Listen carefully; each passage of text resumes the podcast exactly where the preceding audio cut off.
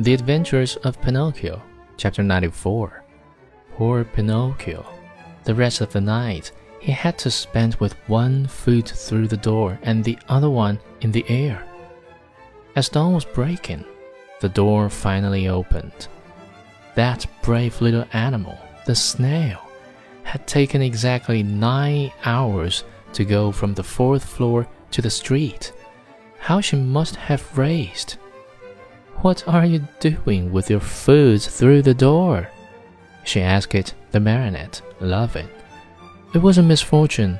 Won't you try, pretty little snail, to free me from this terrible torture? My boy, we need a carpenter here, and I have never been one.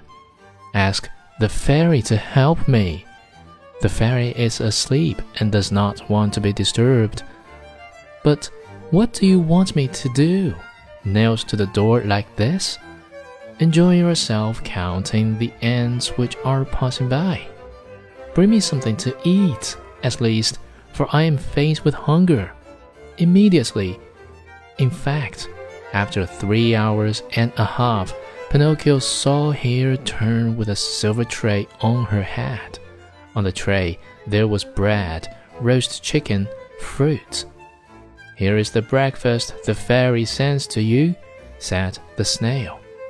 At the sight of all these good things, the marionette felt much better.